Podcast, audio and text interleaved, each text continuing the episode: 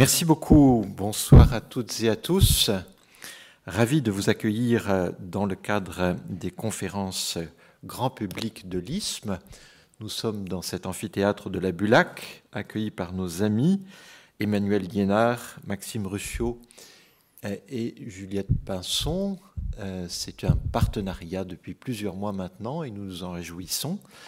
Nous sommes ici en présentiel, mais nous avons également des auditeurs et des spectateurs à distance.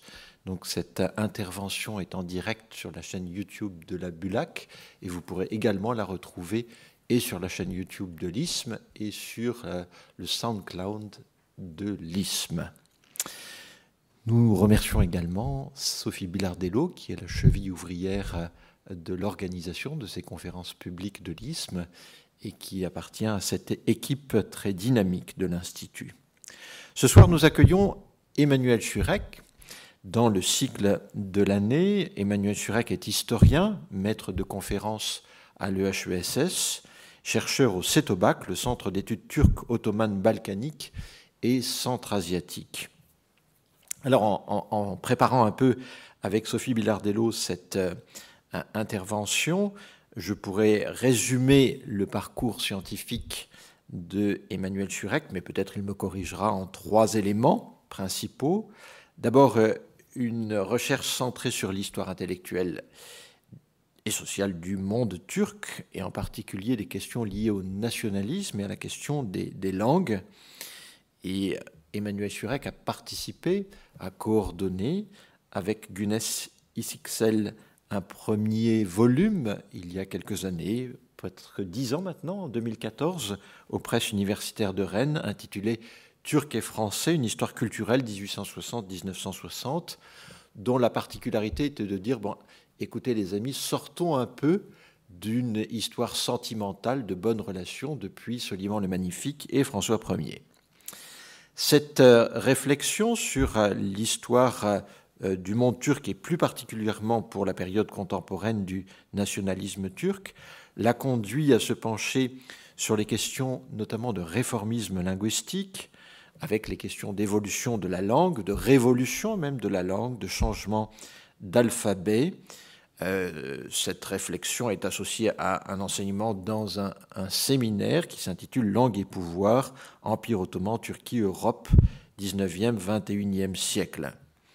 Et euh, cette réflexion, cette recherche sur euh, le rapport entre langue et nationalisme turc l'a conduit à s'intéresser au turcologue Jean Denis, ce qui m'amène à ce second volet de la recherche d'Emmanuel Furek, puisque Jean Denis était un, professeur et il a été administrateur d'ailleurs aux langues, aux langues zo, l'ancêtre de l'INALCO, donc nous sommes ici dans l'enceinte de l'INALCO également qui a travaillé sur le dialecte osmanli, l'osmanli moderne et les principes de la grammaire turque, auquel il a consacré d'ailleurs un, ouvrage. Et ce, ce glissement de l'histoire du nationalisme turc, des rapports entre langues, et le travail fait sur Jean Denis a conduit Emmanuel Turek à s'intéresser à la question des archives. Et de cette question des archives, il a tiré un autre travail euh, qu'il a préparé avec euh, Augustin Jaumier, qui est ici présent, sur un orientaliste spécialiste de l'Algérie, qui est René Basset. Donc deuxième volet, le travail est sur l'orientalisme et sur la question des archives.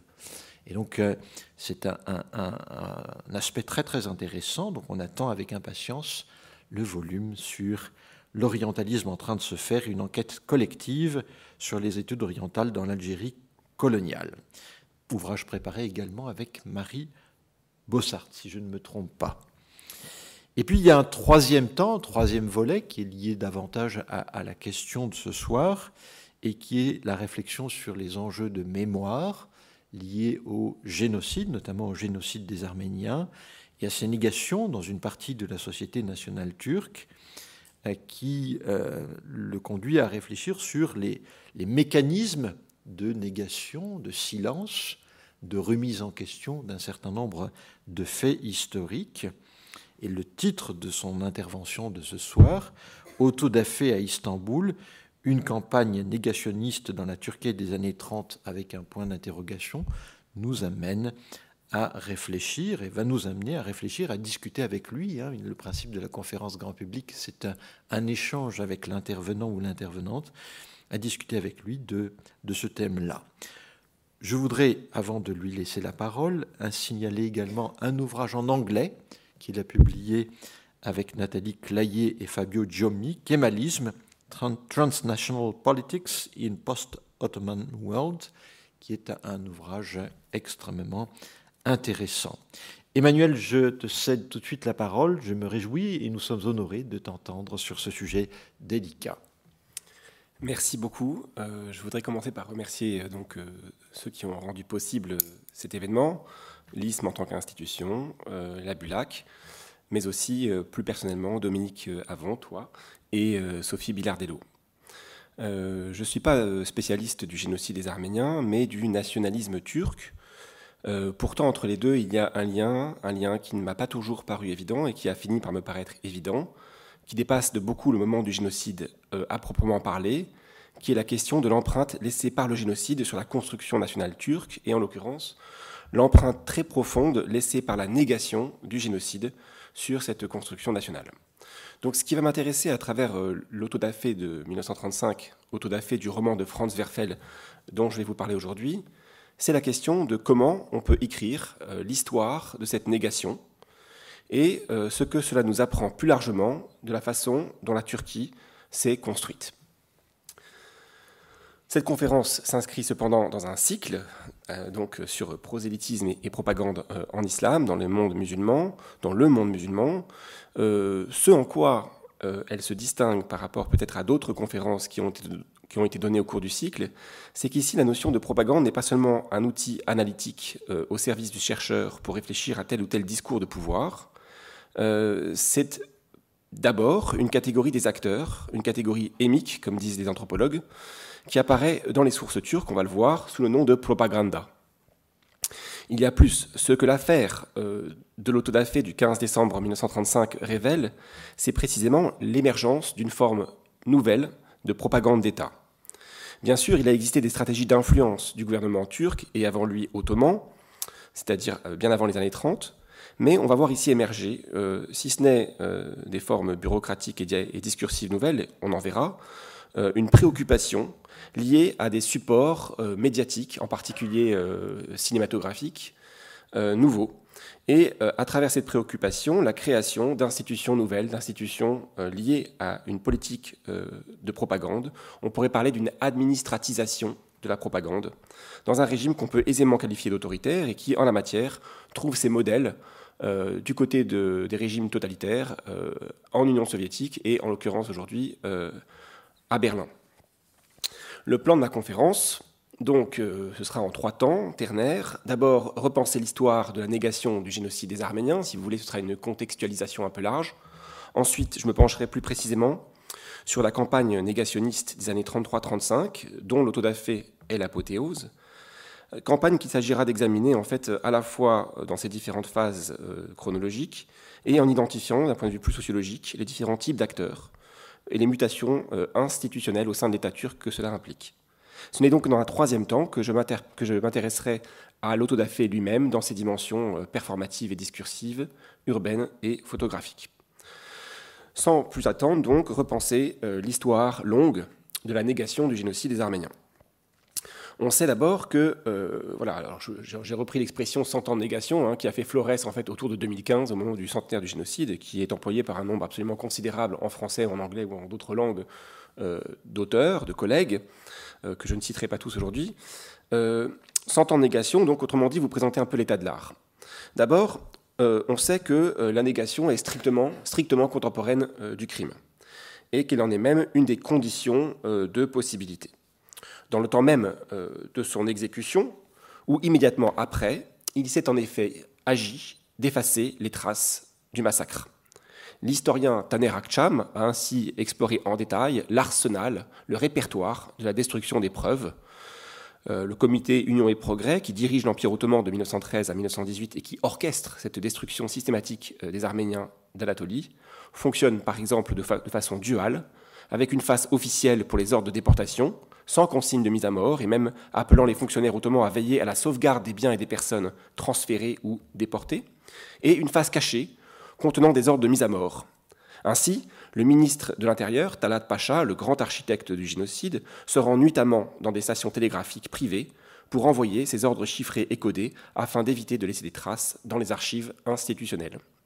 Les ordres sont envoyés d'ailleurs avec consigne de destruction immédiatement après réception. De même, on pourrait citer la quasi-totalité des archives de l'organisation spéciale en charge de la destruction des Arméniens à partir de l'automne 1915. En résumé, on pourrait citer Yves Ternon, le génocide arménien fut préparé par le mensonge et accompli dans le mensonge. La négation fut donc incorporée à l'acte, avant même qu'il fût commis, le crime était inavoué et inavouable. De cette négation officielle et contemporaine des faits, à la fois constitutive de l'acte et incorporée à lui, la République de Turquie, fondée à Ankara en octobre 1923, a été l'héritière. Alors, euh, au cours des négociations de paix à Lausanne, avant même la création de la République, en décembre 1922, le chef de la délégation turque, Ismet Pacha, déploie sur la regrettable question arménienne, et j'insiste sur cette notion de question arménienne, un discours stéréotypé qui n'a guère évolué jusqu'à aujourd'hui. Ainsi, il dresse le portrait d'une minorité ayant jadis vécu en harmonie avec les musulmans dans la paix de l'Empire, minorité qui fut bientôt poussée à la déloyauté sous l'effet de l'ingérence, en particulier russe, euh, donc, et des provocations de militants révolutionnaires en son sein même. De même, il renverse l'accusation, faisant des bourreaux les victimes et des victimes les bourreaux, c'est-à-dire qu'il accuse les Arméniens d'avoir massacré massivement les musulmans d'Anatolie pendant la guerre, avec la complaisance des Européens. C'est là encore un leitmotiv du discours négationniste. Face à l'extermination de plus d'un million d'Arméniens, la mise en avant des massacres des musulmans turcs et kurdes revêtira un tour systématique dans la, rhétorique officielle turque à partir des années 80. Euh, ces massacres de musulmans, soulignons-le, étaient pourtant bien réels. Ils furent perpétrés par des unités irrégulières arméniennes, à la faveur des avancées russes en Anatolie orientale en particulier, et firent plusieurs milliers, voire dizaines de milliers de victimes. Leur réalité, du reste, n'a jamais été remise en cause. Si cette question arménienne est donc âprement discutée au début des années 20, à la fois dans les arènes internationales et dans la presse nationaliste turque, en revanche, une fois établie, la nouvelle République de Turquie, donc en, 1923, vient emmurer dans le silence cette destruction des Arméniens.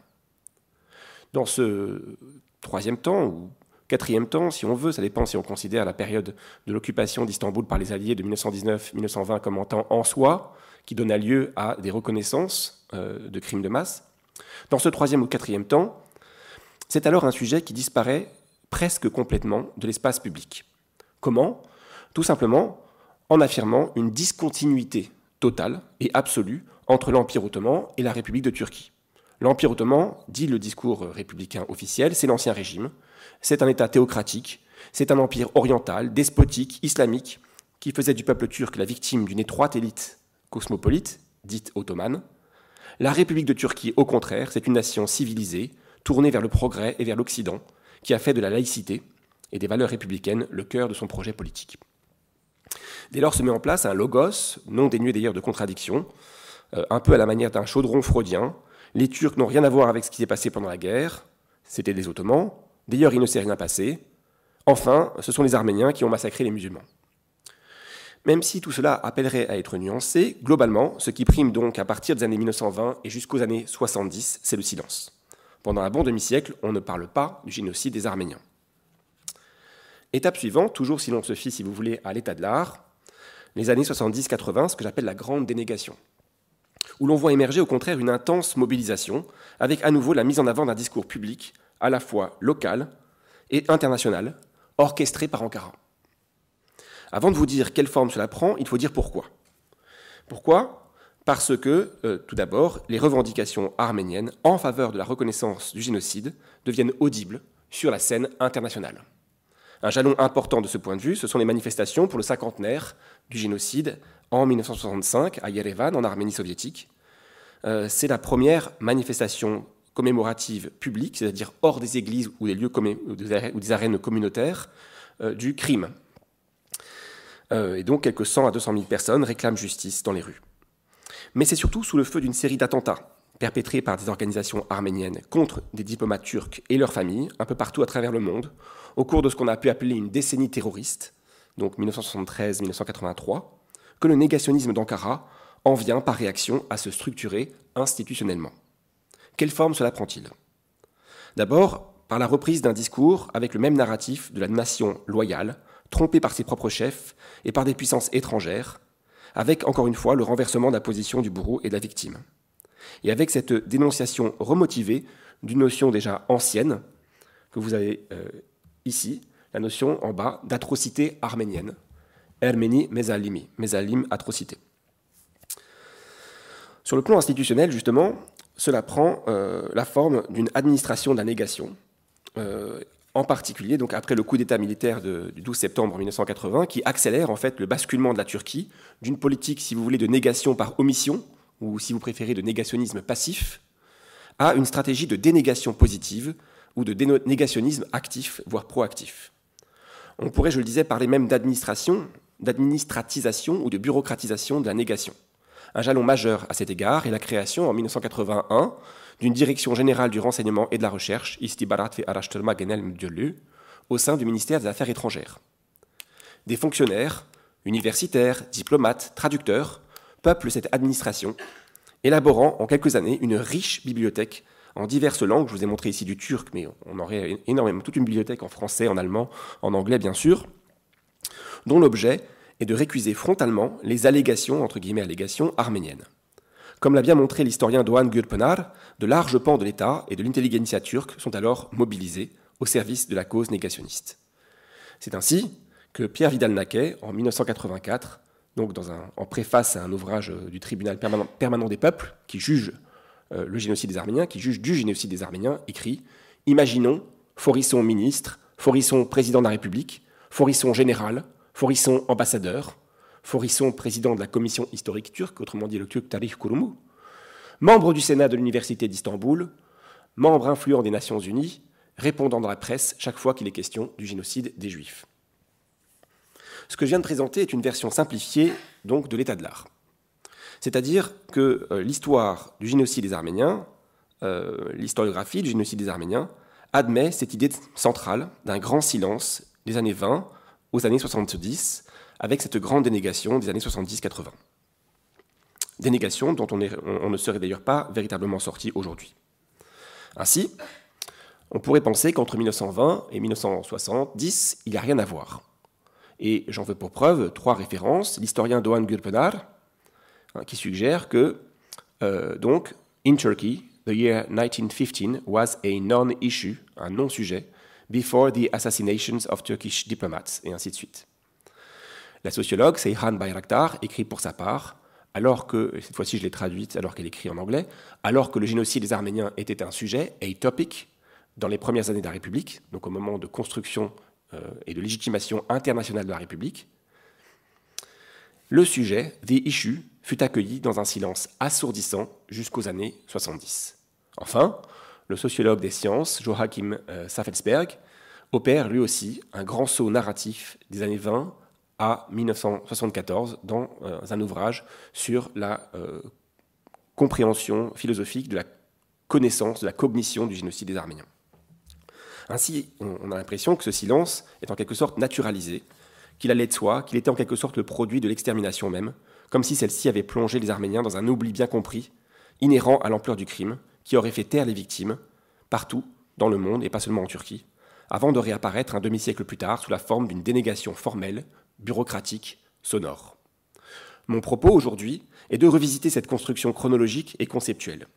Pour ce faire, je vais me focaliser donc sur cette séquence précise annoncée en introduction, la campagne menée entre 1933 et 1935, en fait elle continue un petit peu euh, de manière euh, marginale après, menée d'ailleurs avec succès, on va le voir, par le gouvernement turc contre le roman de l'écrivain viennois Franz Werfel, paru à Berlin, donc en novembre 1933, et donc je vais vous présenter les trois campagnes, en réalité les trois temps de cette campagne, menée de décembre 33 à octobre 35, avant d'en arriver à l'autodafé proprement dit. Ce roman, le voici donc, le roman de Franz Werfel, hein, donc euh, Die Fertig des Musadag, excusez-moi pour mon accent. Euh, autrement dit, Musadag en turc, c'est la montagne de Moïse, hein, Moussa Moïse. Que racontait donc Franz Werfel pour susciter une telle inquiétude euh, à sa parution en novembre 33 à Berlin, dans la capitale turque? Les 40 jours de Moussada romancent un épisode bien réel de résistance arménienne contre l'armée ottomane, euh, qui se déroule à l'été 1915 dans les monts Amanus. Euh, donc euh, voilà, je vous ai mis une carte large et puis une carte un peu plus précise. Dans les monts Amanus, donc au sud du golfe d'Alexandrette, aujourd'hui en Turquie, à l'époque donc à l'époque dans l'Empire ottoman. Et les combattants et leurs familles, quelques 4000 paysans de l'arrière-pays d'Antioche, se sont donc repliés en haut de cette montagne, de cette montagne de Moïse, d'où ils repoussent pendant deux mois les Turcs jusqu'à l'arrivée de la marine française, qui, les apercevant, euh, leur, euh, assurent leur évacuation vers Port Saïd en Égypte. Et donc c'est un sauvetage très célèbre dans l'histoire militaire française, euh, dans la geste de la marine française. Mais évidemment, c'est d'abord Franz Werfel qui s'est emparé et elle l'a rendu célèbre, cet épisode. Alors Franz Werfel, qui est-il? Là, vous avez une image donc de l'arrivée des, passagers de la marine française à Port Saïd, paru dans le New York Times. Franz Werfel, qui est-il? Franz Werfel est né sujet austro-hongrois à Prague en 1890. Il est euh, citoyen tchèque après la Première Guerre mondiale et il réside à Vienne. Il incarne précisément ce monde d'hier que décrit Stefan Zweig, cette Mitteleuropa au sommet de son art et au bord du précipice. C'est en mars 1929, euh, euh, lors d'un voyage à Damas, donc qu'il constate euh, l'existence d'orphelins dans une usine de tapis. Il apprend que ce sont des orphelins de ce qui ne s'appelle pas encore génocide. De là, il entreprend de recueillir les souvenirs de témoins directs, puis mène deux années d'intense documentation euh, dans les bibliothèques de Vienne. Suit la rédaction de son livre, de son roman, à Vienne, de juillet 1932 à mars 1933. La lutte sur la montagne de Maurice, donc qu'il fait durer 40 jours alors qu'en réalité elle a duré deux mois, devient, sous la plume du romancier, un épisode biblique, ramené donc à 40 jours, chiffre biblique, évangélique, qui traduit la ferveur de l'auteur, juif viennois, fasciné par le christianisme et plus encore par le catholicisme. Pour autant, il s'agit bien d'un livre de témoignage. Si l'épisode Moussada y constitue le cœur de l'intrigue, plus de la moitié des pages exposent cependant en détail ce que l'auteur Verfel nomme lui-même en 1933 l'un des crimes les plus insensés de toute l'histoire de l'humanité. C'est-à-dire que le livre expose en détail, à l'appui d'une solide documentation, à l'appui de ce que l'on savait à l'époque, des rouages euh, politiques et administratifs, ainsi que la mise en œuvre donc, de l'extermination des Arméniens. Ajoutons qu'on attribue euh, au, roman euh, de Moussada un rôle dans le développement d'une conscience politique juive face au nazisme. En effet, achevant le roman au moment de la montée en puissance du NSDAP, Werfel n'était nullement étranger à un esprit de solidarité des persécutés. Du reste, dès le printemps 1933, avant même la parution du livre, son nom figurait parmi ceux des 130 écrivains dont les œuvres furent jetées aux flammes au nom de la lutte contre l'esprit anti-allemand. Et donc furent alors jetées dans les, brasiers nazis par des étudiants allemands les œuvres de Sigmund Freud, de Karl Marx, d'Arthur Schnitzler et de Stephen Zweig en même temps que les siennes. Il reste que ce livre a pu paraître après cette campagne contre l'esprit anti-allemand, en novembre 1933, à Vienne. Et alors les officiels turcs comprennent qu'ils ont du souci à se faire. Pourquoi? D'abord parce que le livre a paru donc chez euh, Paul euh, Solnay. Je vous remonte encore la couverture. Euh, chez Paul Solnay, euh, qui, est une figure centrale du champ éditorial autrichien de l'entre-deux-guerres, qui a par exemple publié Arthur Schnitzler, Heinrich Mann ou encore H.G. Wells.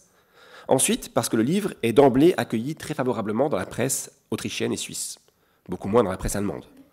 Enfin, parce que poète, dramaturge et romancier prolifique, Franz Werfel est déjà un écrivain réputé, traduit en anglais, italien, tchèque, français depuis presque une décennie, et publié à Philadelphie, New York, Londres, Amsterdam, Paris et Prague. Et de fait, le livre va lui donner une notoriété encore plus grande. Les 40 jours du Moussada paraissent dès 1934 en hébreu à Tel Aviv, en yiddish à Vilnius, en hongrois, en tchèque et en anglais toujours en 1934, et dès 1935 en italien, polonais, suédois, arménien à Sofia. Avant enfin de voir le jour en français en 1936 chez Albin Michel, en espagnol à Santiago du Chili évidemment, en 1937, puis à nouveau en yiddish en 1938 à Varsovie, avant d'être republié en allemand en 1939 à Amsterdam. C'est Jean-Marc Lafont qui a fait cette, euh, cette cartographie. Cela me mène à ma seconde partie, la mobilisation turque contre Verfel, donc trois campagnes comme je les annonçais, avec une première étape donc qui est euh, euh, donc une réaction immédiate dans le Hakimiyet Imilié. Le, le Hakimiyet Imilié, c'est le journal officiel du Parti républicain du peuple, le parti unique, le parti kémaliste à Ankara. Et l'enjeu pour Ankara est d'abord donc de faire interdire le livre en Allemagne. Le premier intellectuel turc, à ma connaissance, à prendre la plume contre Verfel, c'est donc euh, un certain Fali Refke Atay, Fali Atay, qui a écrit des mémoires euh, célèbres dans les années 60. Et ici, vous avez une photo qui date du début des années 30, de janvier 33 précisément, et il est euh, à la droite immédiate de Mustafa Kemal.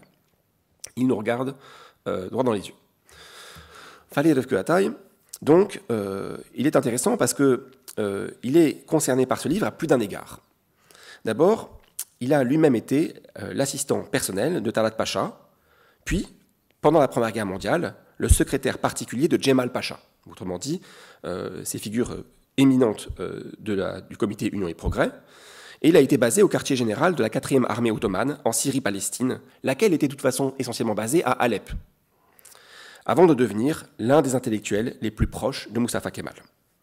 C'était aussi un ardent propagandiste du régime, et il a cette phrase qui date de 1935, euh, donc recueillie par, un, pensionnaire français de l'Institut français d'archéologie de Stamboul. J'ai renoncé depuis des années à la prétention d'être un artiste. Je suis l'homme d'une cause, art, littérature, articles, journaux, voyages. Je fais appel à toutes choses qui peuvent servir ma cause et dans la mesure où elles peuvent la servir.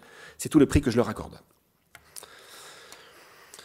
Quand bien même donc, euh, Fali Refke n'a pas connaissance de première main du livre, à ma connaissance, il ne connaît pas l'allemand. Il n'ignore évidemment pas que Talat Pacha et Enver Pacha figurent dans un chapitre central de l'ouvrage. Ajoutons que Fali Refke lui-même est romancier et aussi mémorialiste et qu'il a publié en 1932 des mémoires sur sa guerre en Syrie, qui s'appelle Zaytin Dae, dont le titre est étonnamment proche du titre de euh, Verfel, Zaytin Dae, le monde des oliviers. Et dans cet ouvrage, euh, on trouve d'ailleurs des références euh, à la déportation des Arméniens, qu'il appelle Tehjir, hein, et donc sous le gouvernorat de Djemal Pacha, dont il dépendait lui-même.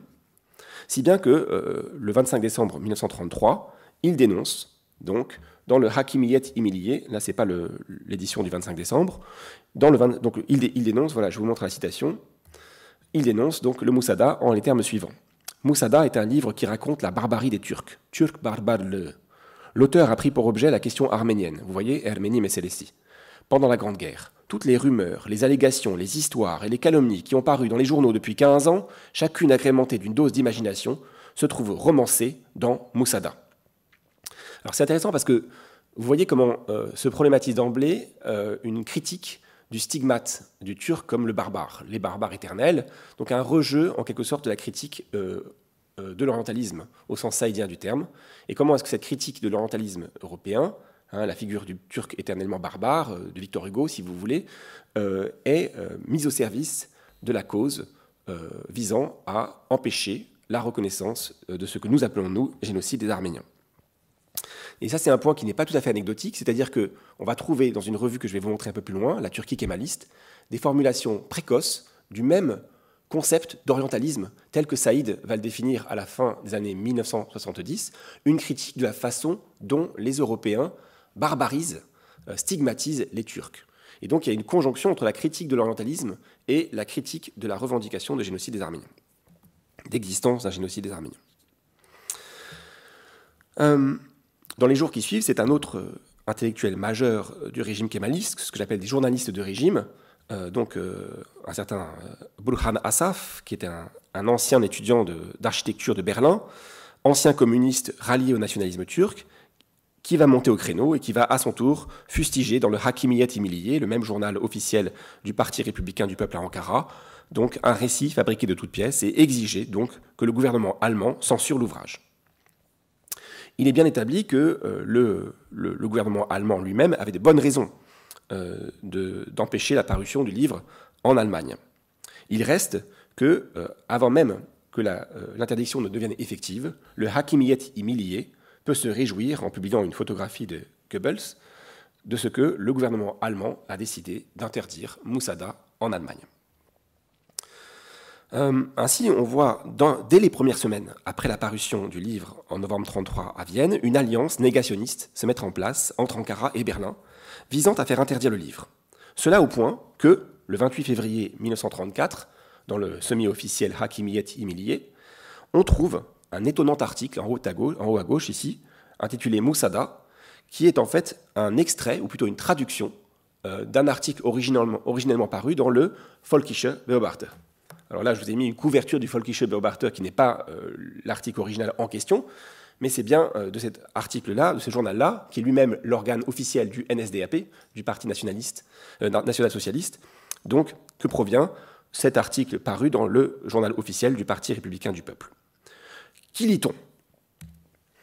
Enfin, ces choses faites. Le roman de Franz Werfel, Les 40 jours du Moussada, est interdit. C'était en vérité un geste bien naturel. D'ailleurs, les écrits de Werfel appartiennent à la classe des livres des Emil Ludwig, des Heinrich Mann et Leon Feuchtwanger. Werfel, c'était jusqu'à un certain point le juif courtois de feu les écrivains de l'époque de Weimar. Sous couvert de romans, il manifestait ouvertement son fanatisme politique et sa haine vicieuse de tout ce qui est allemand. Je vous rappelle que c'est en turc que tout cela est écrit. Au plan des opinions, Werfel passe pour un bon chrétien. Ce brouillon d'écrivain judéo-chrétien, au cours d'un voyage en Turquie, et non pas en Syrie comme c'est en, en réalité le cas, a entendu deux ou trois choses sur le sort des Arméniens. Il est connu que les Arméniens, parce qu'ils privilégient toujours leurs intérêts privés sur l'intérêt général de l'État, ont toujours posé des difficultés à la Turquie. Là, on a une expression typique de ce que euh, Stéphane Irig a appelé l'anti-arménianisme allemand, la figure de l'arménien parasitique. Si bien qu'à la fin, la patience des Turcs s'est épuisée. Et naturellement, on est passé à l'action contre eux, sans trop de ménagement. Ici, vous voyez, on est moins dans la négation que dans la justification.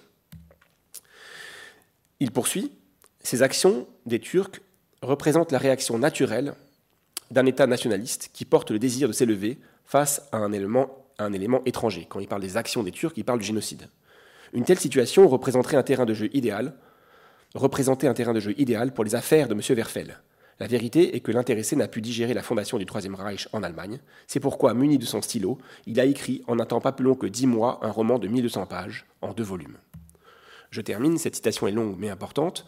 Ce roman n'est pas seulement contre la jeune Turquie, il constitue en même temps une satire complète d'un véritable socialisme dans ce livre la haine d'un juif avide, et on va revoir apparaître cette figure du juif avide un peu plus loin, est transparente contre les efforts et la dynamique d'une nation qui cherche à s'élever. Imprégné de bout en bout d'un sadisme dégoûtant et exhalant la cruauté, ce livre rend aussi service de façon tout à fait évidente à une abominable propagande contre l'Allemagne. Je vous le disais, le terme de propagande apparaît. Alors, euh, euh, évidemment qu'on va laisser de côté ici euh, les aspects caractéristiques, l'injure, l'invective euh, caractéristique de la langue du Troisième Reich. On va insister simplement sur le renversement de l'accusation, dont le roman, en tant qu'il expose au grand jour le génocide des Arméniens, est porteur, c'est-à-dire faire de Franz Werfel le tenant de l'immoralité, du sadisme, de la cruauté. On va noter également donc la façon très allusive dont le génocide des Arméniens est tout de même évoqué, mais ce, sur quoi je veux insister dans cet article, c'est aussi sur le fait que on a une exaltation nationale-socialiste, nazie, traduite en turc, de la jeune Turquie. Et là, il n'y a aucune distinction qui est faite entre la Turquie unioniste, la Turquie donc des années 1913-1918, ou 1908-1918, et la Turquie dite kémaliste, lequel terme n'existe pas encore dans la langue officielle turque. Enfin, Allemands et jeunes Turcs sont présentés comme partageant un même idéal d'élévation nationale, et ils ont le même ennemi, le juif Werfel. Si les premières réactions des intellectuels encariotes contre Werfel sont dénuées d'antisémitisme, il n'en demeure pas moins que les hommes d'Ankara se mettent, pour ainsi dire, ici même, les mots à la bouche. Autrement dit, de la propagande nazie traduite en turc dans le journal du parti unique turc, ce n'est plus tout à fait de la propagande nazie, c'est déjà un peu de la propagande turque. La réaction institutionnelle d'Ankara ne tarde pas en mai 1933, avait été créée, donc avant la création, euh, avant parution du livre, une direction générale de la presse qui dépendait, elle, du ministère de l'Intérieur. Autrement dit, un bureau de censure de la presse dans un contexte de régime très autoritaire. Un an plus tard, en mai 1934, donc quelques mois après la parution du livre de, Werfel, le Parlement turc vote une loi qui en élargit sensiblement les compétences, euh, avec la mission d'exercer une veille sur tout ce qui se publie à l'étranger, de faire connaître la Turquie hors du pays et de mener la lutte contre les propagandes négatives. Enfin, de produire des publications dans son propre domaine, et ce sera la revue La Turquie kémaliste dont je viens de parler et dont je vous montrerai quelques couvertures dans un instant. Qui est en charge euh, de cette donc, euh, direction de la presse depuis mai 33 C'est un troisième journaliste de régime en la personne de Vedat Nedim Tör. Tör, c'est le nom qu'il va prendre en 34 au moment de la réforme des noms de famille. Lui aussi est passé par Berlin. Il a fait des études d'économie sous la direction de Werner Sormbart, économiste inspirateur de la révolution conservatrice allemande. Il s'est initié au marxisme-léninisme, mais se rallie à la fin des années 20 au nationalisme turc et participe à un groupe très célèbre d'intellectuels turcs euh, proches du régime, le groupe Cadro. Et donc en mai 33, c'est lui qui est nommé à la tête de la direction de la presse du ministère de l'Intérieur et qui y reste lorsque cette direction de la presse est désormais chargée de lutter contre les propagandes négatives. On verra qu'il ira faire un stage de formation en Europe, et je vous dirai où dans un instant. Ce qui m'intéresse, c'est que euh, ce Vedat Nedimter dirige euh, cette direction de la presse euh, du ministère de l'Intérieur, et il dépend donc d'un certain Shukru Kaya, le ministre de l'Intérieur.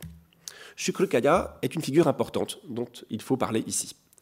Docteur en droit de la Sorbonne, il est, je résume, euh, il siège à la commission des échanges de population. Autrement dit, c'est lui qui orchestre la purification euh, ethnique après euh, ce qu'en turc on appelle la guerre balkanique et en, français les guerres balkaniques. Il devient au sein du ministère de l'Intérieur un proche de Talat Pacha et même un client de Talat Pacha. Et en septembre 1915, il est affecté à la direction de l'installation des tribus et des réfugiés, d'où il va superviser les camps de la mort et l'extermination donc des Arméniens pendant la deuxième phase du génocide. En 1923, membre de la délégation turque à Lausanne, il supervise l'échange de population. En 1924-25, il est ministre des Affaires étrangères de la Jeune République et il va devenir l'inamovible ministre de l'Intérieur, donc autrement dit le grand héros de la laïcité turque de 1927 jusqu'à la mort de Mustafa Kemal en 1938. C'est lui qui dirige, qui supervise Vedat Nedimter, et donc, c'est sous sa direction qu'est publiée, à partir de, 1900, de juin 1934, cette fameuse revue, La Turquie kémaliste, dont je vous montre ici quelques couvertures. Ou quelques éléments. Euh, le buste de Mustafa Kemal est omniprésent, évidemment, le portrait de Mustafa Kemal. Cette revue, La Turquie kémaliste, elle est importante, et voilà ce que le même Vedat Nedimter en dit dans ses propres mémoires ou dans un livre, un essai politique publié 40, euh, 40 ans plus tard, 46 ans plus tard, en 1980, Le drame du kémalisme, donc il parle de la revue et il écrit Nous l'envoyons à toutes nos ambassades, à tous nos consulats, nos attachés, aux journaux et revues étrangers connus, aux écrivains célèbres. Notre grand ambassadeur à Washington, le regretté Munir Ertegun, Ertegun dont on va reparler dans un instant, écrivit dans une lettre à mon ministre Kaya au sujet de cette revue que c'était une œuvre qui accroît la considération de dont je bénéficie. Alors, alors voilà, donc si vous voulez ça, c'est la première étape de la campagne contre Verfel. La deuxième étape, que j'appelle panique cinématographique, elle intervient lorsque le gouvernement turc est informé de ce que la Metropolitan Goldwyn Mayer, qui à l'époque est la plus importante euh, compagnie cinématographique au monde, projette et même a déjà acheté les droits, dès février 1934 en réalité, euh, projette un film euh, tiré du livre euh, du roman de Franz Werfel. Et ce n'est qu'à l'automne 1934 que la MGM, pressentant que son projet pourrait déplaire aux Turcs, avise l'ambassadeur turc à Washington, le même Mehmet Munir Ertegun, du projet. C'était, écrit l'historien Edward Minassian, ouvrir la boîte de Pandore. Dès lors, en effet, en novembre 1934, l'affaire va prendre une tournure internationale, une tournure diplomatique quand le représentant turc manifeste donc son inquiétude auprès du département d'État américain. Et voilà qui en effet fait entrer le dossier Verfel dans une phase différente, avec une inquiétude qui s'accroît quand, le 2 décembre 1934, la New York Times Book Review consacre sa une à l'édition anglaise du livre. Et de fait, le succès est au rendez-vous, puisque dans les deux premières semaines qui suivent la parution, pas moins de 35 000 exemplaires sont vendus aux États-Unis. Il s'en écoulera 200 000 jusqu'à l'automne 1935. Ce qui inquiète évidemment le plus les Turcs, c'est le projet de film de la MGM.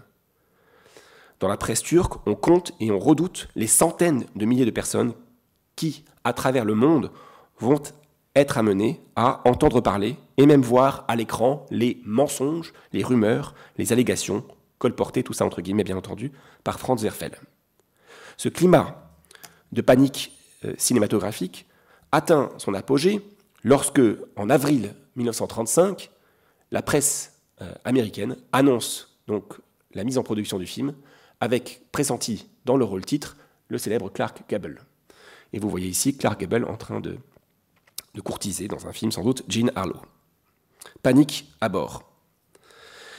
Voilà qui conduit en fait euh, euh, là. Alors là, vous voyez euh, déjà une, inquiétude donc en mai 35, avec donc des menaces de boycott qui commencent à apparaître. C'est-à-dire qu'on passe en fait avec le moment où la MGM annonce publiquement son projet de film, où c'est plus une discussion qui reste dans, les cabinets feutrés des ambassades. À partir du moment où ça devient un débat public, Ankara réagit en mettant, en mobilisant la presse turque et en annonçant euh, donc des menaces, euh, des menaces de boycott contre, le, film, contre la MGM et plus largement contre les intérêts américains euh, en Turquie. C'est néanmoins à partir de septembre 1935 que j'identifie une troisième phase et que j'appelle plus proprement le temps des menaces. Et c'est là qu'il faut en revenir, en fait, à, cette figure donc de, Vedat Nedimter, car euh, ce Vedat Nedimter, en fait, a été envoyé pendant l'été 35 faire un stage.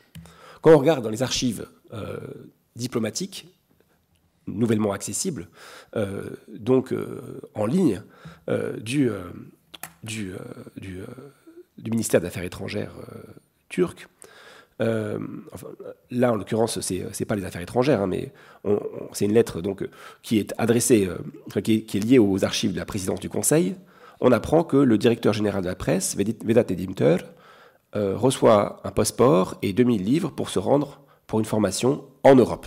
On n'en sait pas plus. Il faut donc en fait aller à Washington, au NARA, pour euh, s'aviser euh, de ce que probablement il s'est rendu à Berlin.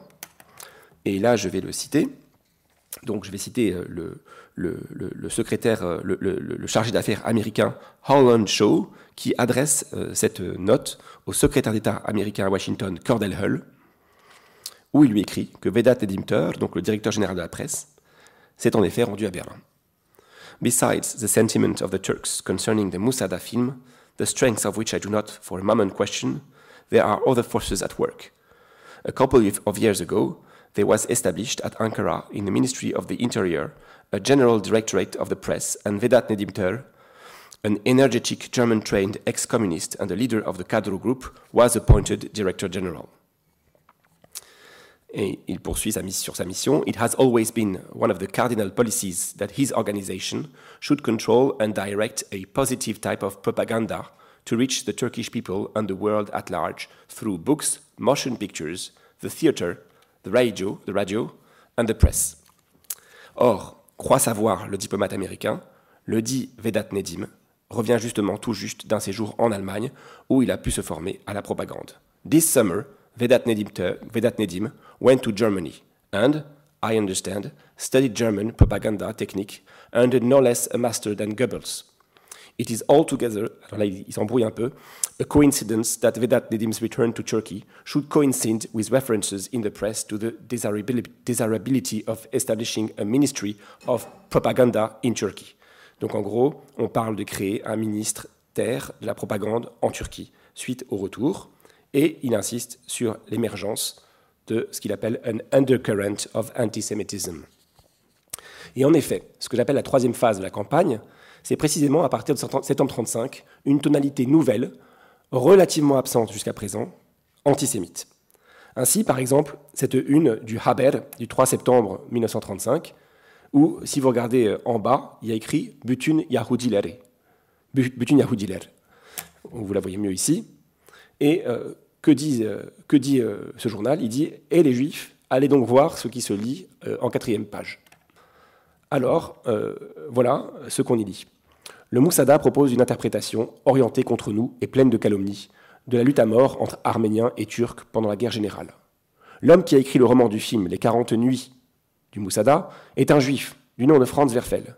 De sorte que l'entreprise Metro Goldwyn Mayer, qui fondamentalement est la propriété des juifs, a choisi l'œuvre de l'un de ses congénères pour en tirer un film.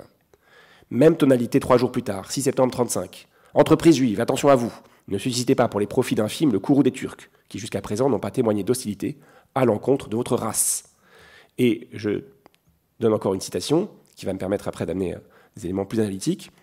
Si le film vient à être produit, il est certain que les réactions ainsi provoquées par cet écrivain juif et par la finance juive seront considérables en Turquie. À toutes les entreprises juives, nous adressons la recommandation suivante qu'elles avisent la MGM de ce que jusqu'à présent les juifs ont été bien traités en Turquie, et qu'ils fassent obstacle à la production de ce film.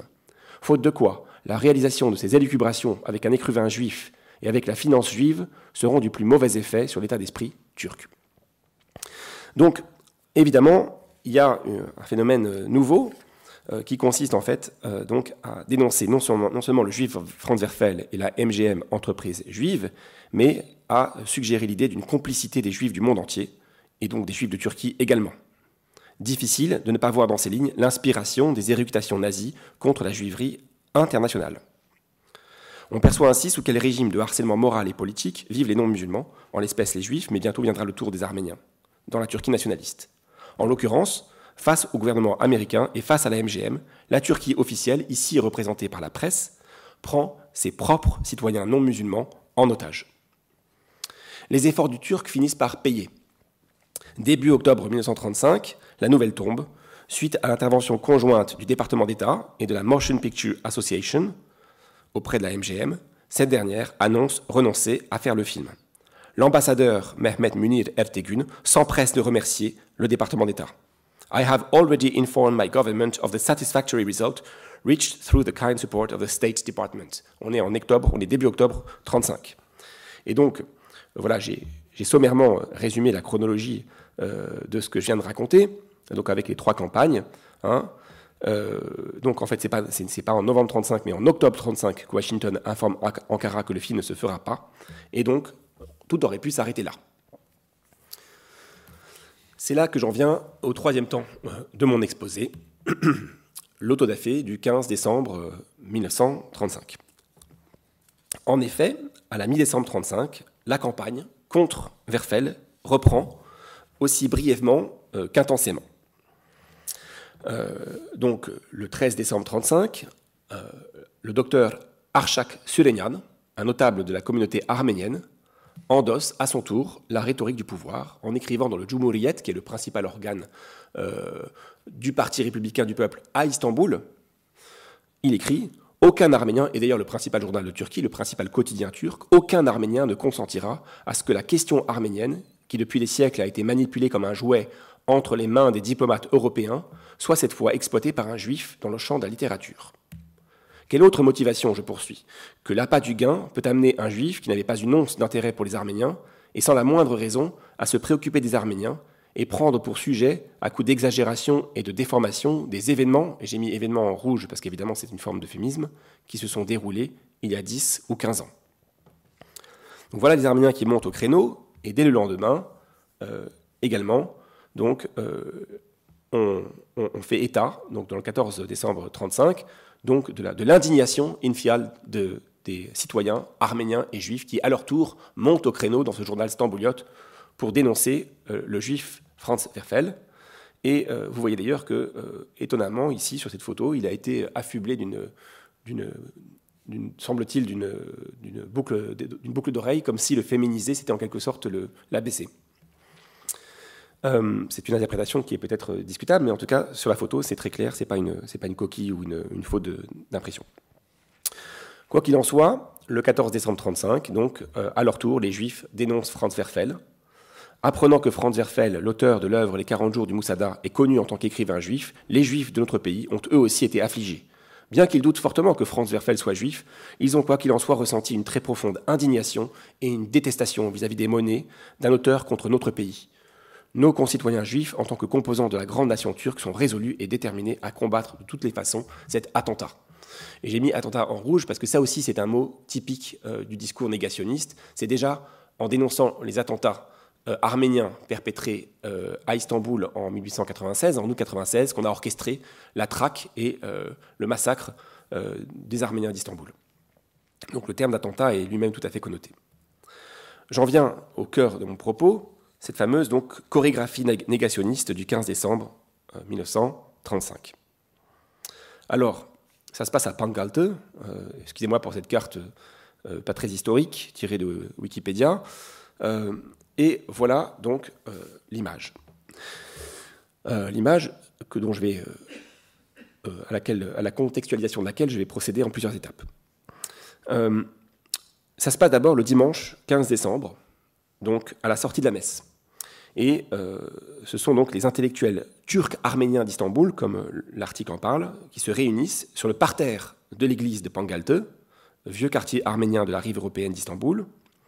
Et là, à 11h tapantes, donc deux journalistes arméniens, selon ce que l'article raconte, mettent le feu à la paille disposée au pied du bûcher, dressé pour l'occasion.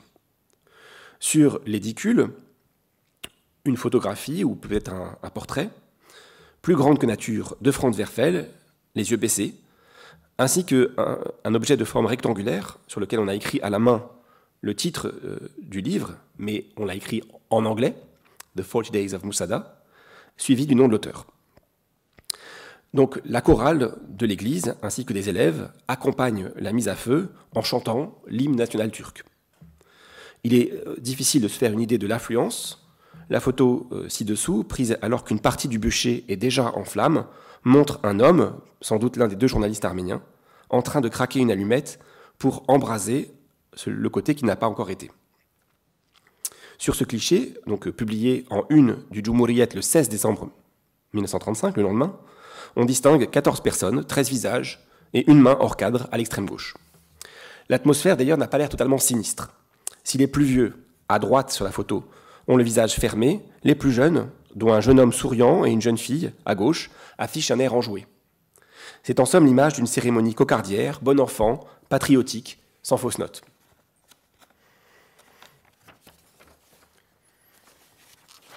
Après allumage du bûcher, la solennité se poursuit par l'allocution donc de Aram Aslan, un membre du conseil d'administration de la communauté arménienne du quartier de Beyoğlu, dont les premiers mots dénoncent dans la même tonalité tout à la fois antisémite et négationniste, l'usurpation par Franz Werfel du nom des Arméniens.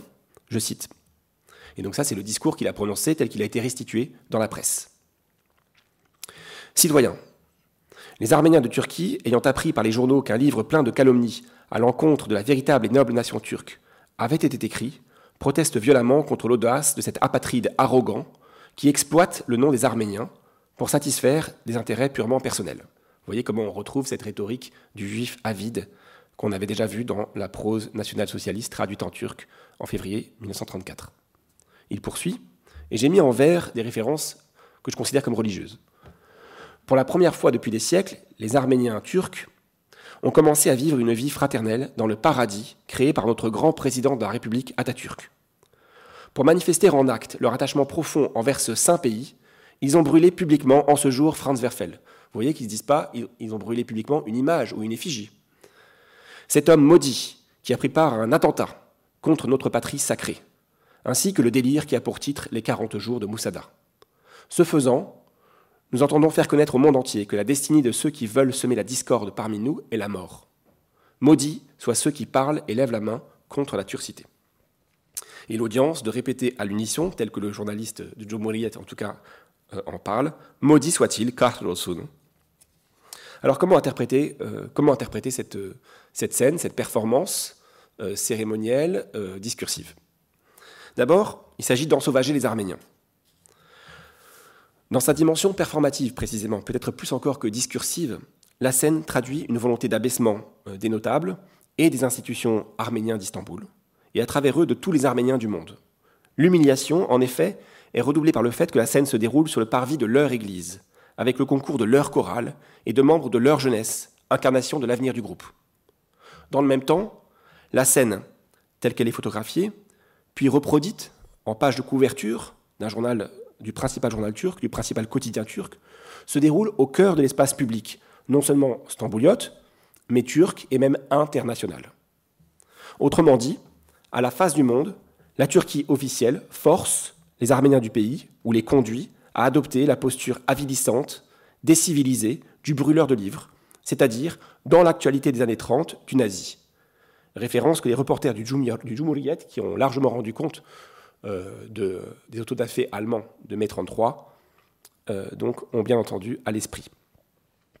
Au reste, les mots du notable arménien font écho à ceux du Volkischer Beobachter, comme je le disais, tel que traduit presque deux ans auparavant, donc à travers cette, cette, figure du juif avare.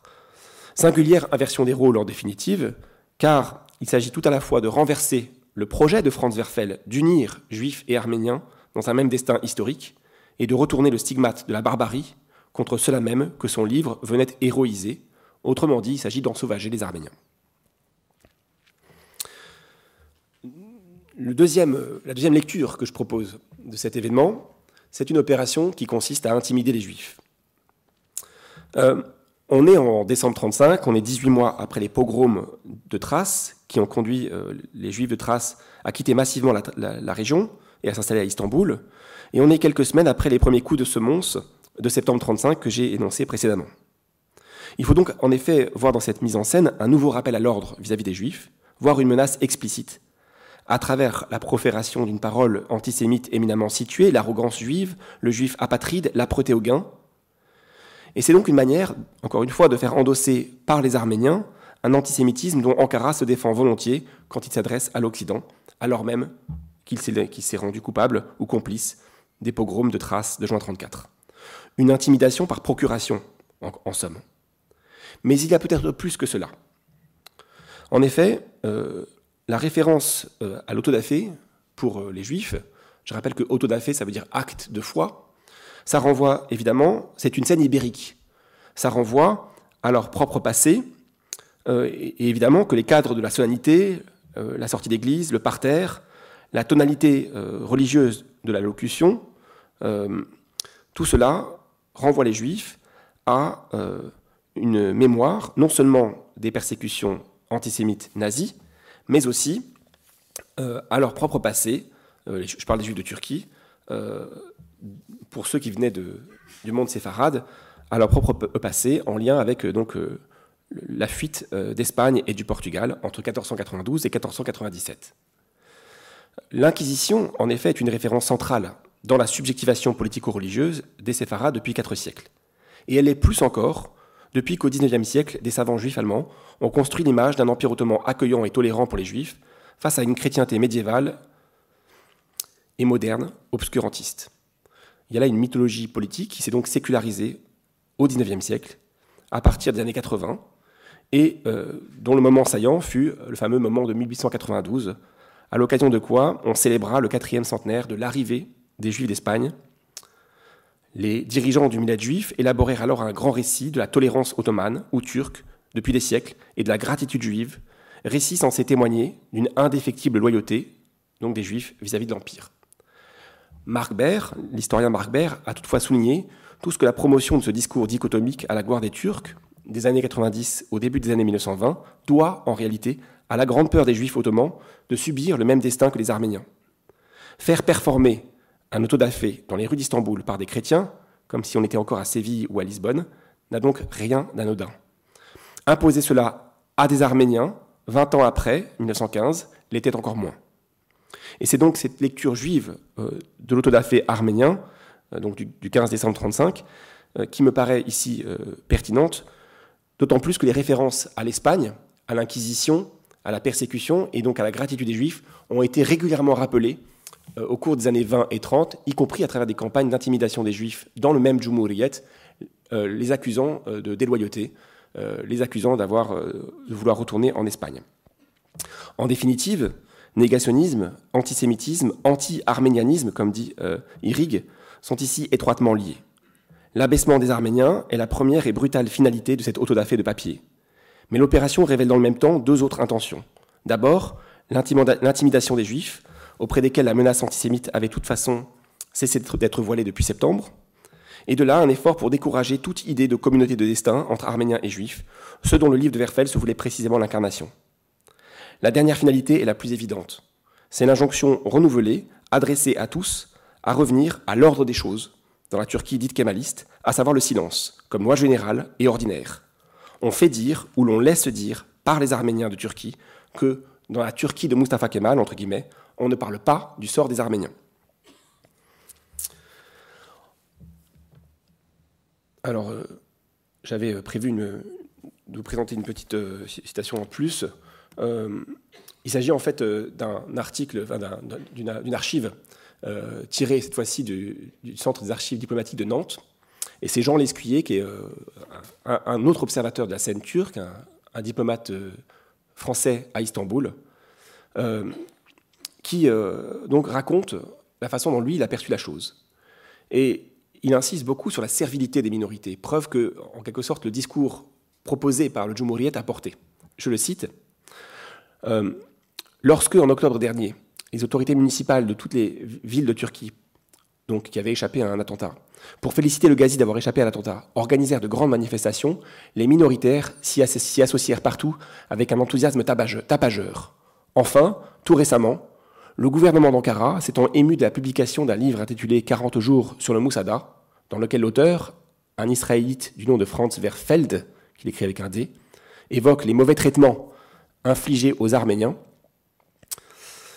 par les Turcs pendant la guerre, les communautés juives et arméniennes d'Istanbul flétrirent bruyamment l'ouvrage et le film qui en avait été tiré. Et les conseils d'administration des deux communautés ordonnèrent que le livre et l'effigie de l'auteur soient brûlés sur le parvis de l'église arménienne. Tant de servilité déplaît au peuple turc, sinon au gouvernement, qui se félicite de tenir les minorités bien en main. Et de fait, elles ne constituent plus un danger pour la Turquie. Sans doute ne s'assimileront-elles jamais à une nation qu'elles méprisent et qui le leur rend bien? Elles disparaîtront peu à peu par extinction et surtout par émigration. Il n'en restera que les meilleurs éléments, ceux dont les ressources matérielles et surtout les qualités intellectuelles feront pour l'État d'utiles auxiliaires. Ceux-là, par crainte et par intérêt, sauront s'adapter, se turquifier, le gouvernement d'Ankara n'hésitera pas à les utiliser, et après avoir renié leurs ancêtres, ils feront comme eux, et sous une autre étiquette, ils serviront la Turquie. Vous voyez comment euh, le message euh, porté par euh, finalement le, l'autodafé arménien a fait mouche auprès d'un observateur supposé avisé, tel que ce Jean Lescuyer, qui donc est, turcophone et diplomate. Je conclus, en proposant la notion de république du silence. Euh, en, février 1936, Franz Werfel arrivait à Paris, de retour d'un voyage de trois mois euh, aux États-Unis. Ironiquement, ce fut par un autre hymne qu'une foule de jeunes Arméniens, parisiens, l'accueillit euh, à son arrivée en gare. À cette date, le romancier pensait encore que le film verrait le jour. S'il est, à mon avis ici, important de retenir cet épisode de l'autodafé et plus largement de la campagne négationniste du milieu des années 30, c'est pour deux raisons. C'est d'abord parce qu'il s'agit d'un moment de rupture, où la capacité de bâillonnement, si ce n'est d'étouffement, de la mémoire du crime par le régime turc est temporairement remise en cause. Verfel et la MGM conduisent Ankara à orchestrer une brillante campagne qui se démarque fortement dans le silence qui nimbait le crime depuis les années 20. C'est ensuite, et dès lors, parce que de ce silence, la dite orchestration vient requalifier le sens. Loin d'être la marque d'une omission passive ou de quelque inertie liée au massacre, il faut lire le silence, le non-dit, le non-sujet turc entourant le crime des années 20 aux années 60, comme au contraire une active réduction au silence, une silenciation, c'est-à-dire un coûteux, vigilant et victorieux travail de prohibition mémorielle et discursive. Si victorieux d'ailleurs qu'il est demeuré, à bien des égards, inaperçu des historiens du génocide des Arméniens, ou plutôt la négation du génocide des Arméniens eux-mêmes. Ce qu'a démontré, en d'autres termes, euh, la présente communication, c'est que loin d'être un non-sujet, le génocide est au contraire une affaire de la plus haute importance pour Ankara, bien avant les années 70. De la latence du crime dans la Turquie républicaine, la campagne contre Verfel fut la plus criante et la plus sordide manifestation. Finalement, la sortie des 40 jours du Moussada, en 1933, aura en effet eu l'effet d'une bombe. Et l'on ne peut que souligner de ce point de vue les similitudes entre l'intense mobilisation bureaucratique, journalistes, fonctionnaires, diplomates et discursive dont la campagne anti-Verfel est le nom, et l'organisation de cette grande dénégation, de ce négationnisme institutionnel dont je parlais précédemment, tel qu'on l'observe à partir euh, des années 70, sous l'effet des attentats, attentats bien réels cette fois, perpétrés par des groupes terroristes arméniens à travers le monde. De fait, la direction générale de la presse, recréée donc en mai 34 au sein du ministère de l'Intérieur, n'est pas sans préfigurer la direction générale du renseignement et de la recherche, fondée en 1981 au sein du ministère des Affaires étrangères. La différence entre les deux moments réside sans doute moins dans le contenu même de la dénégation que dans la nature des rapports de force qui la sous-tendent. Dans les années 30, la Turquie parvient à imposer ses fins, y compris auprès du département d'État américain. Et la loi du silence peut ainsi être fermement rétablie. 40 ans plus tard, la montée en puissance des voix, arméniennes ou non, en faveur de la reconnaissance du crime à l'échelle internationale, aura contraint l'État turc à ne plus jamais démobiliser. En définitive, la grande dénégation des années 70, 80 et jusqu'à nos jours apparaît moins pour Ankara comme le début d'une ère nouvelle que comme une nouvelle rupture du silence, une seconde crise négationniste, si l'on veut bien appeler celle autour de Verfel une première crise négationniste, dont elle n'est pas encore sortie. En attendant, les mots mêmes de Moussada, la montagne de Moïse, le mont Moïse, sont restés ce qu'ils sont depuis Franz Werfel, l'un des noms du génocide.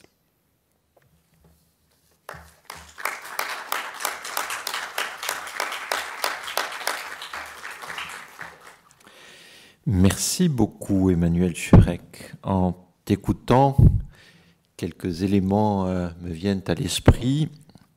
Premier point, les faits sont têtus. Deuxième point, les sources nous permettent de nous approcher des faits, pas de les reconstruire, mais de nous approcher des faits. Et l'enquête de l'historien reprend quand on découvre ou redécouvre ces sources. Troisième point, il faut une intégrité intellectuelle et un certain courage pour les analyser. Enfin, dernier point, l'historiographie est une opération perpétuelle de déconstruction et de reconstruction. Et nous te remercions d'avoir fait cette opération devant nous ce soir. La parole est à vous.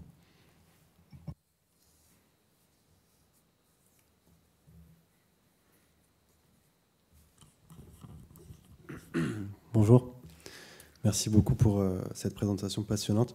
Moi, j'avais juste une petite question sur euh, deux concepts clés que vous utilisez, négation et dénégation. Et j'aimerais savoir comment vous les différenciez euh, dans votre analyse et comment ces deux phénomènes s'expriment dans les faits.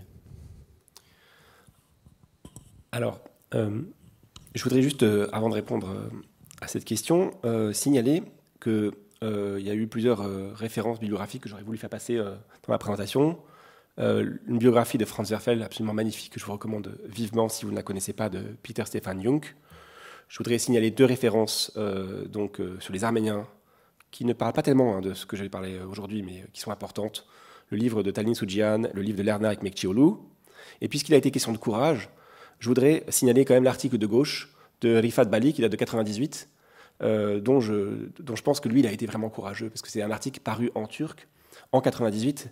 Alors, il ne parle pas de négationnisme, il n'a pas la problématique, il parle même pas de génocide d'ailleurs, mais on est en Turquie et on est en 98. Et publier cet, cet article-là en 98, c'était vraiment important.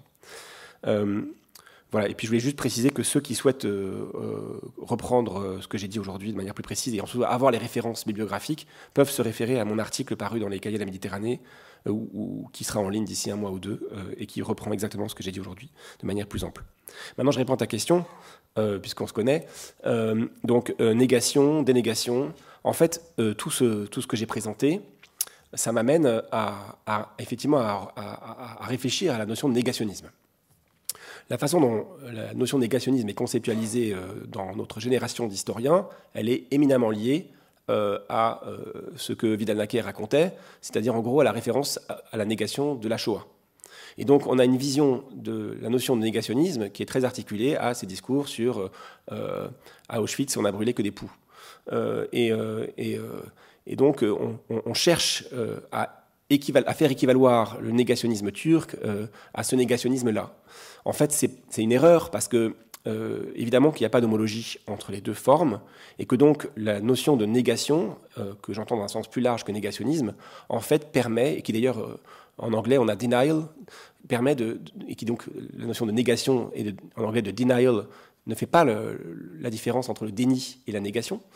la notion de, de négation permet d'agréger en fait quelque chose de plus large que ce négationnisme lié au génocide des Juifs et qui me semble en fait quelque chose de, conceptuellement euh, utile pour réfléchir aux multiples voies sous lesquelles on peut ranger cette catégorie de ces, formes de négation. Et donc la distinction entre négation et dénégation, pour moi, c'est plutôt de l'ordre de, la relation entre l'hyperonyme et l'hyponyme. La négation, c'est l'hyperonyme, c'est une multitude de comportements, de, pratiques discursives et pas que discursives. la dénégation, c'est précisément l'expression, par exemple, soi-disant génocide des Arméniens, qui apparaît en 80. Donc on a des moments de dénégation explicite où on nie le génocide des Arméniens ou d'autres manières de le dire. Hein. on, peut parler de, de massacre, de Katliam, de, on a vu énormément de, féminisme aujourd'hui. Euh, mais la négation, pour moi, c'est tout, un répertoire d'actions. C'est regarder ailleurs. C'est périodiser euh, son sujet de recherche en s'arrêtant en 1909 donc sans aller jusqu'à 1915, c'est euh, renvoyer le génocide au passé ottoman, euh, sans forcément le nier.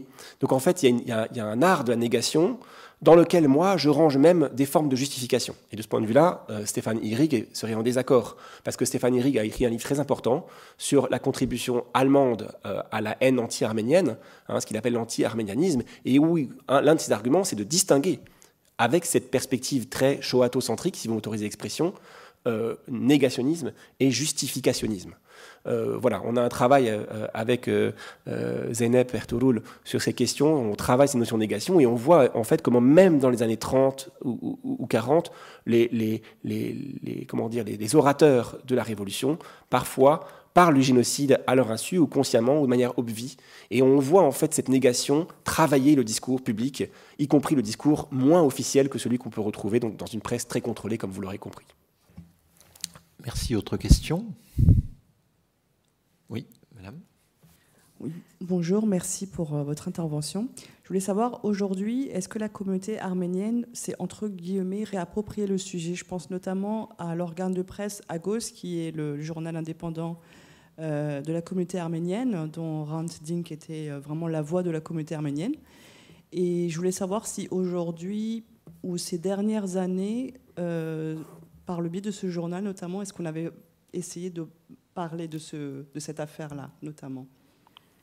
Merci. Alors, si c'est par cette affaire-là, vous désignez précisément euh, l'affaire Verfel? Euh, Non. En fait, euh, je pense que c'est une affaire dont on a très peu parlé, à part, l'article que j'ai montré de Rifat Bali, qui a ses propres ornières, parce qu'il il est publié en Turquie en 98 et il ne voit pas les choses comme moi je les vois. Disons qu'il est plus factuel, mais le, le sujet est quand même euh, très sensible parce qu'il met en évidence en fait euh, finalement ce que Talin Soujian euh, a appelé l'habitus négationniste de la Turquie républicaine. Et ce qu'elle dit à un moment, Talin Soujian, dont j'ai montré le livre à l'instant, c'est que cet habitus négationniste, il traverse la frontière entre bourreau et victime. Ça veut dire que, au-delà de la contrainte pure, policière, directe, qui pèse sur les Arméniens ou sur les Juifs, et qui, les conduit, qui, les conduit en fait à organiser cette cérémonie d'auto-négation, euh, qui est absolument sordide, au-delà de la contrainte dont on ne peut pas euh, négliger l'importance, il y a ce qu'elle met en évidence comme une, incorporation, une intériorisation de, la, domination. Donc elle reprend en fait le paradigme bourdieusien et elle en fait euh, un, un, schème analytique pour comprendre les pratiques de soumission de toutes ces populations dites minoritaires. Et le terme de minoritaire veut bien dire ce que ça veut dire. Hein. On ne parle pas de minorité avant 1920, 1918, 1920 en Turquie. C'est des gens qu'on a minorisés. C'est des gens qu'on a assignés au statut de minorité et que de fait on, persécute encore très largement euh, tout au long des années 20 aux années 70. Donc euh, ce sujet, il est extrêmement sensible parce que personne n'en sort grandi.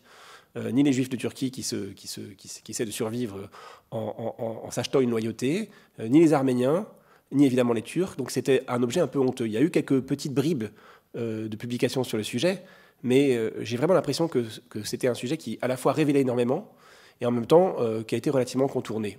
Voilà. Après, il faut dire qu'il y a aussi beaucoup de choses à dire en termes d'histoire des persécutions anti-arméniennes ou, anti-minoritaires en Turquie, et que le travail fait par Agos et par Randink est absolument considérable, et surtout par la fondation euh, Randink, hein, qui a publié depuis, euh, les années, depuis sa mort en 2008, il y a eu Ermenier Konuşuyor, toute une série de publications, les Arméniens parlent, qui sont absolument extrêmement importantes, et donc la parole arménienne, c'est peut-être ça le plus important, elle a désormais voix au chapitre euh, sous la forme de publications euh, nombreuses en turc.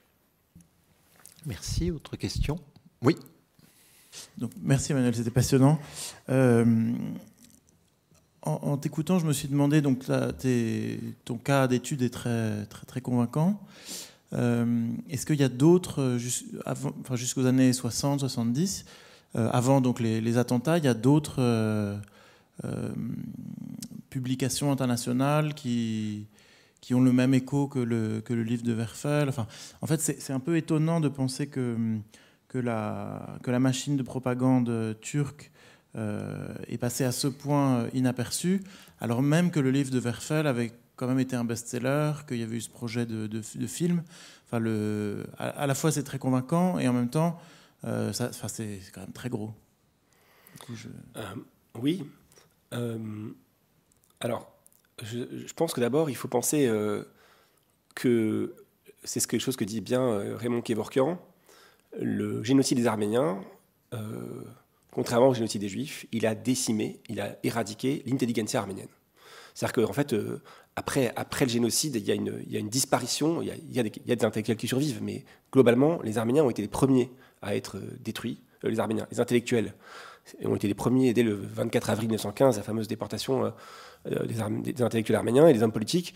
Et donc cette décimation des intellectuels, de l'intelligentsia, fait, et ça il le dit très clairement, que les gens qui ont pu écrire l'histoire du génocide, c'est des gens qui sont euh, eux-mêmes des enfants d'artisans, euh, des gens originaires de milieux populaires.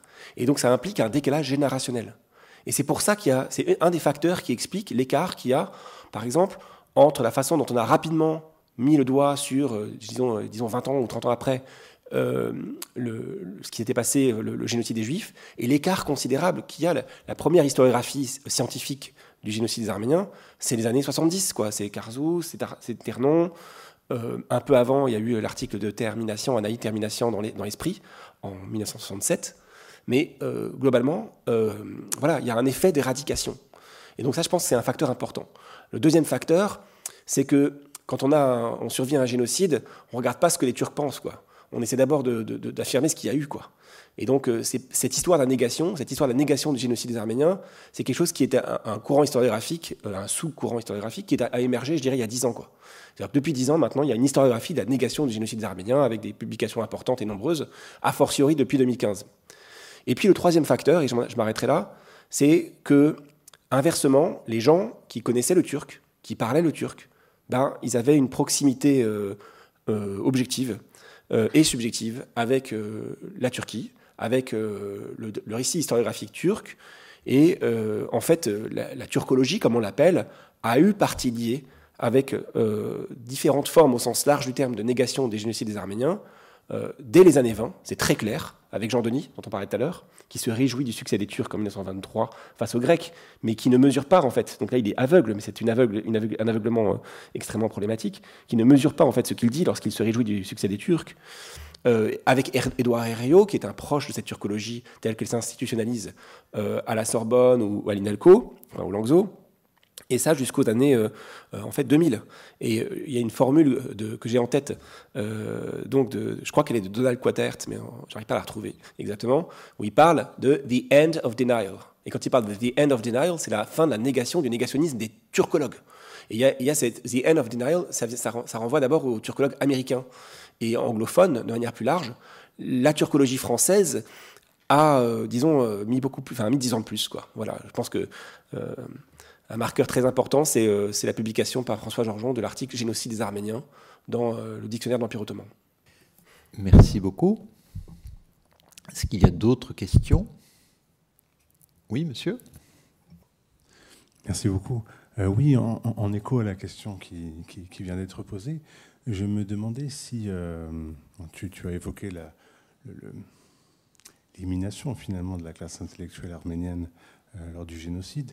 Je me demandais si dans ces années 30, 40, 50, 60, jusqu'à l'émergence de cet état de l'art sur le génocide, on a d'autres œuvres euh, littéraires, théâtrales, cinématographiques ou, tentatives d'œuvres qui vont euh, subir, je dirais, la même euh, violence de la part de l'État turc et tentative d'annihilation de leur existence. Là, en l'occurrence, le, roman existe, mais pas le, mais pas le film.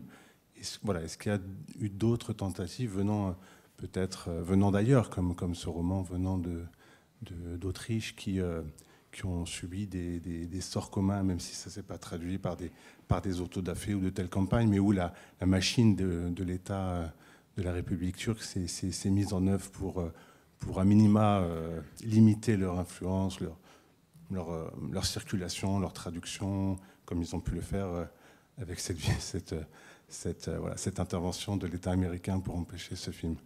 Merci. Merci. à ma connaissance, non. À ma connaissance, non. mais il n'y a pas d'équivalent de Verfel dans cette période-là. Euh, je crois que c'est pas un hasard si Verfel est une personne fondamentale dans, le patrimoine symbolique arménien. S'il y a des bustes de Franz Verfel absolument partout, euh, dans, l'imaginaire symbolique et réel arménien, euh, et qu'il occupe cette position d'amplificateur. Donc je crois que j'ai pas connaissance d'une telle, d'une telle mobilisation. après, il y a plein d'œuvres, d'ouvrages, de références qui sont interdites d'entrer en Turquie dans les années 30 Dès lors qu'on écrit une biographie d'Atatürk qui est un petit peu critique, ça rentre pas. Dès que le mot dictateur apparaît, ça n'entre pas. Euh, mais enfin, moi, lorsque j'ai écrit et soumis en 2010 à la revue Turcica euh, un article euh, sur Jean Denis qui s'appelait Le recteur, le professeur et le dictateur, son directeur de publication me l'a refusé en me demandant de changer le mot. On était donc 72 ans après la disparition du grand homme.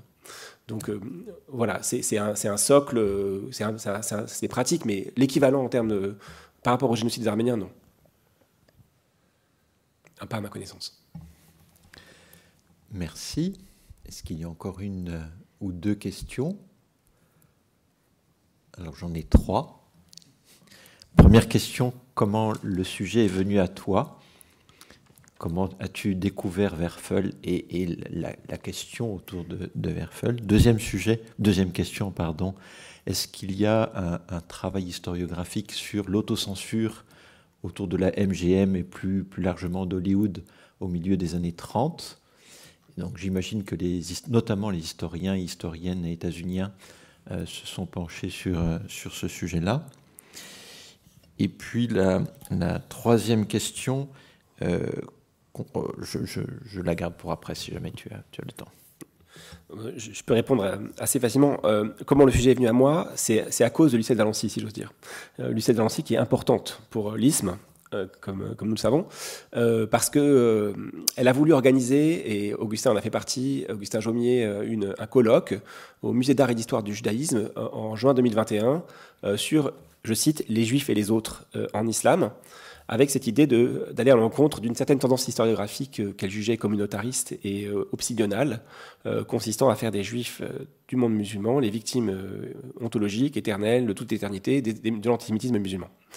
Et donc, elle nous a demandé, à Augustin et à moi, de, présenter quelque chose. Et je lui ai dit, mais moi, je ne vais pas pouvoir aller dans le sens d'une sorte de, relativisation, puisque en fait, ce que j'ai sous la main, c'est plutôt une connaissance de l'historiographie des Juifs de Turquie qui est de plus en plus sombre d'historiographie. Et en fait, donc, j'ai proposé une communication qui a porté sur euh, la question de le rôle des Juifs de Turquie, euh, notamment dans la négation du génocide des Arméniens. Donc, euh, des choses assez sordides. Et c'est dans ce parcours-là que j'ai rencontré de manière plus attentive, je l'avais déjà vu par le passé, l'article de Bali.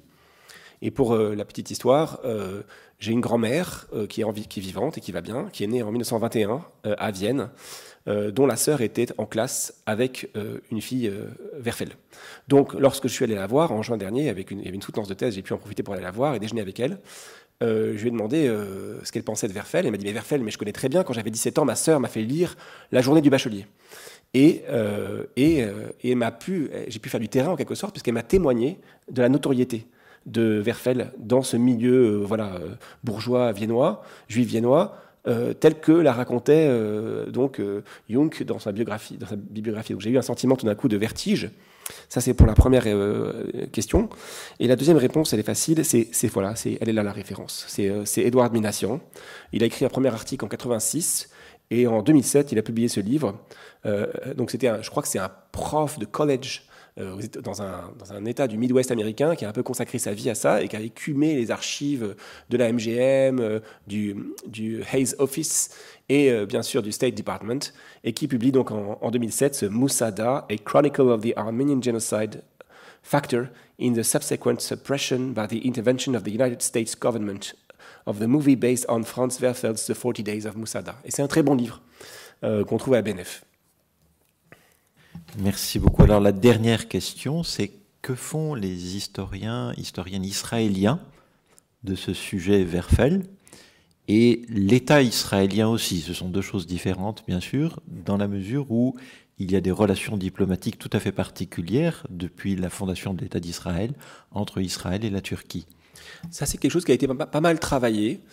Euh, notamment, il y a un historien qui est vraiment important, qui s'appelle Yair Oron, qui a écrit beaucoup d'ouvrages euh, très critiques vis-à-vis du gouvernement israélien, qui est un très bon universitaire avec des ouvrages importants, et qui recense notamment les multiples tentatives, parfois réussies, parfois non réussies, d'ingérence du gouvernement turc dans l'agenda académique israélien. Et l'un des épisodes les plus célèbres, c'est la conférence sur l'Holocauste organisée en 1982 à Tel Aviv, où euh, il y a eu toute une campagne pour euh, voilà, une campagne d'Ankara pour, pour essayer d'empêcher qu'on parle du génocide des Arméniens, qui a échoué dans, ma, dans mon souvenir. Euh, voilà, il y a eu aussi des pressions au niveau du Holocaust Museum. Donc en fait, c'est assez bien documenté. Il y a, il y a, y a Oron, en français, il y a Laurent Olivier Mallet, qui a pas mal écrit sur le sujet, une belle thèse publiée euh, donc chez Isis à Istanbul, euh, qui est importante. Et puis enfin, Rifat Bali lui-même a écrit un livre sur cette question-là, en plus de la référence à Marc Baer que j'ai donné. Donc c'est un sujet qui est relativement travaillé, cette question de la triangulation israélo-américano-turque. Merci beaucoup. Merci pour votre participation. Merci pour votre écoute. Et merci à Emmanuel Cherex pour cette remarquable exposé. Nous nous retrouvons dans quelques semaines pour euh, une nouvelle conférence. Alors il y en aura au mois d'avril, je regarde Sophie Bilardello, euh, deux normalement, euh, et notamment c'est la conférence qui n'a pas pu avoir lieu de Wassila Saïdia au mois de mars, aura lieu le 25 avril, si je ne me trompe pas. Merci.